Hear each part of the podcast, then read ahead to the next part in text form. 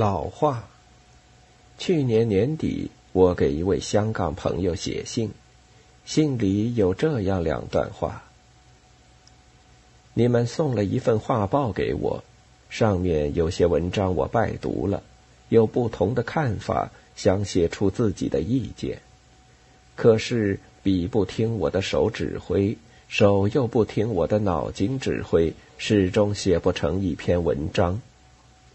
现在还是靠药物控制我的病，希望我能静养一个时期，然后仔细思考，从容执笔，比较清楚的讲出我的意见。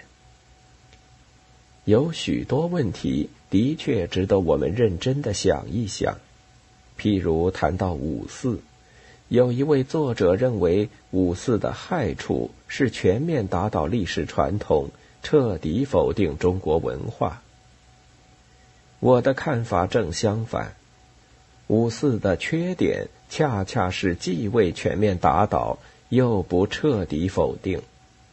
我们行的是中庸之道。好些人后来做了官，忘了革命。当时。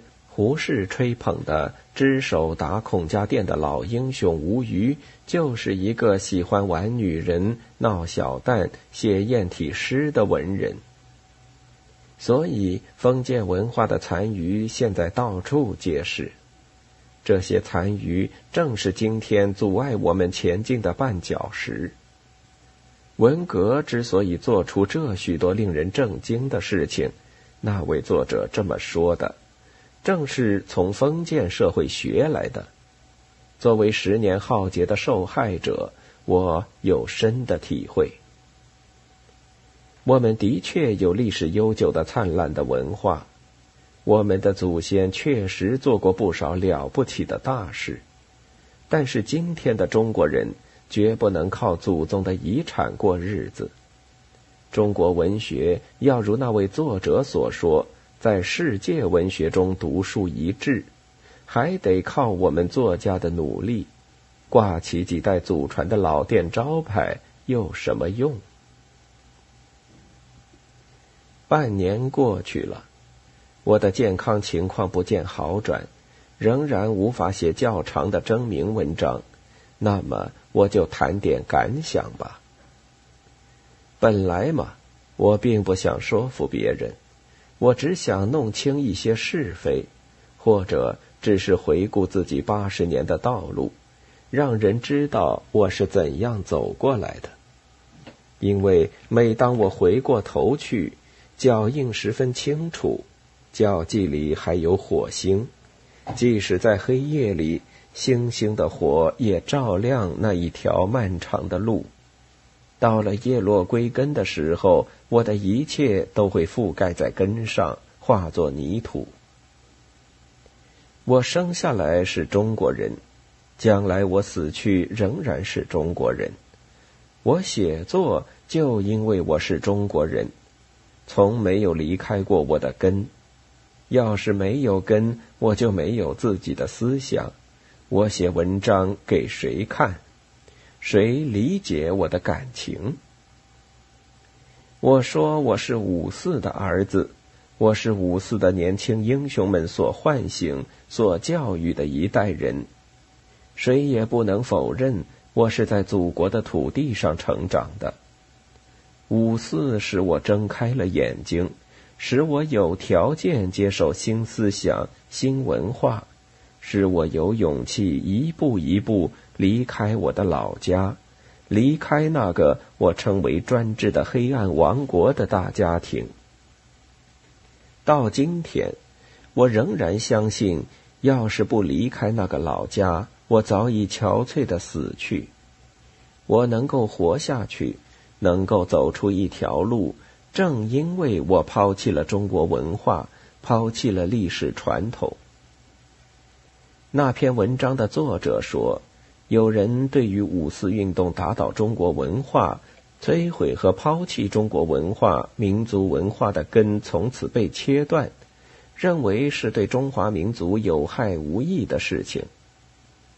我在这里只用了“抛弃”二字，我觉得已经够大胆了。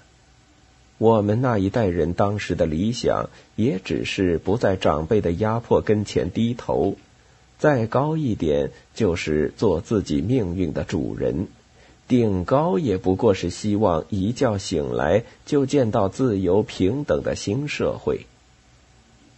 我和年纪差不多的同学或同志们在一起畅谈未来、畅谈革命时，大家的思想更活跃些。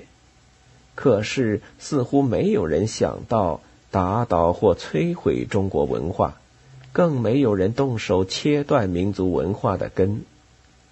当时我们到处寻找的，我们迫切需要的是救国救民的道路。半封建半殖民地的中国人民起来争取生存，争取独立，争取自由，争取民主，争取进步。首先要反对帝国主义，反对封建主义，反对军阀割据。我生活在封建大家庭，我在私塾念书，四书五经背得烂熟。每年农历七月，至圣先师孔子的生日，我们还要磕头行礼。可是我受不了四周那种腐朽的霉臭。我憎恨那一切落后的事物：三寸金莲、男尊女卑、包办婚姻、家长专制、年轻人看长辈的脸色过日子。在我的眼里，祖父是一个专制暴君；在我们的家里，一些人荒淫无耻，另一些人痛苦呻吟。我还记得我大哥含着泪向我诉苦，我发誓绝不走他那样的路。他盼望我读书做官，扬名显亲，我却卖文为生，靠读者养活。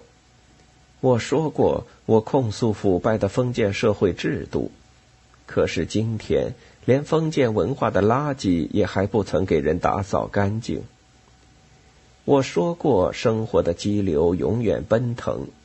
我要摧毁封建家庭的堡垒。我后来发表了《激流三部曲》，而事实上，我的祖父是被我五叔气死的。我五叔不等他父亲死去，就设法花掉那些他认为自己有权分到的财产。我不但来不及对这个专制王国进行任何打击。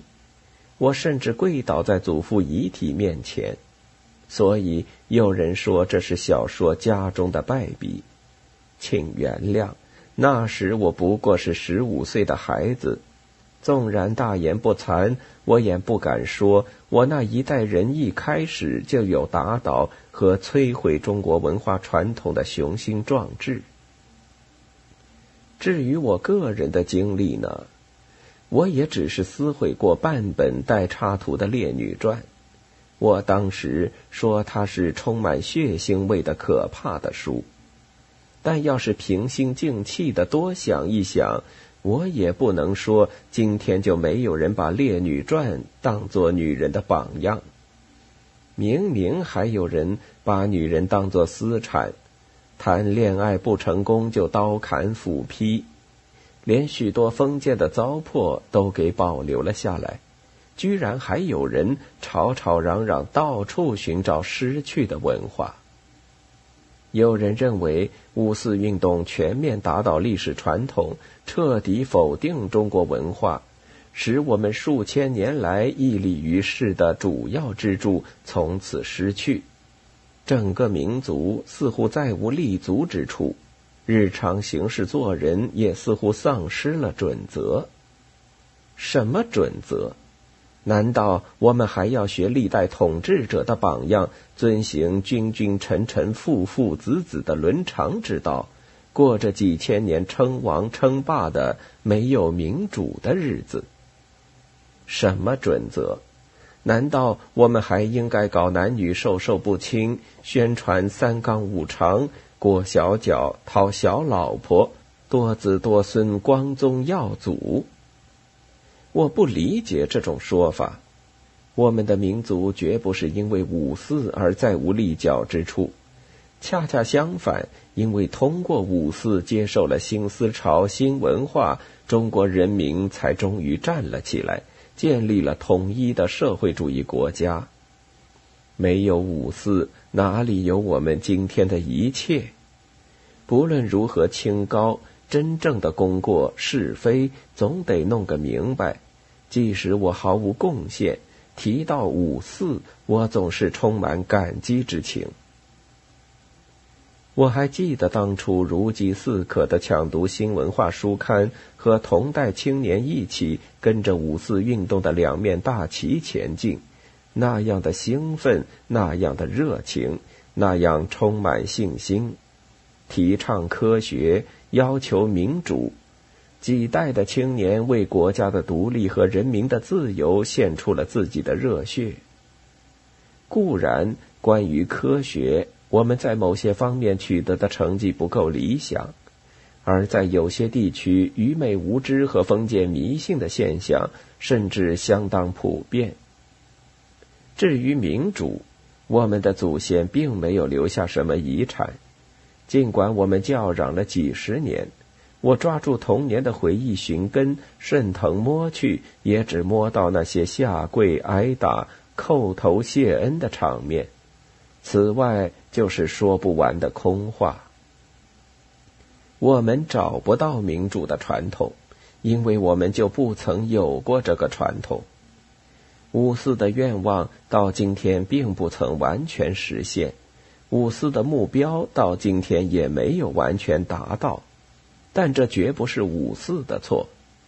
想不到今天我们中间还有人死死抱住那根腐朽的封建支柱。把几千年的垃圾当作基石，在上面建造楼台、宝塔。他们四处寻根，还想用我们祖先传下来的准则行事做人。我们究竟怎样总结五四的教训呢？为什么做不到完全？为什么做不到彻底？为什么丢不开过去的传统，奋勇前进？为什么不大量种树，摘取科学和民主的果实？我想来想去，始终无法避开这样一个现实：老化。我有很深的体会，老不值得骄傲，倒值得我们警惕。拿我个人来说，我有不少雄心壮志，可是我没有够多的精力。我老了，摆老资格也没有用，我必须向年轻人学习，或者让位给年轻人，这是自然的规律。那么，古老的民族就不需要新的血液了吗？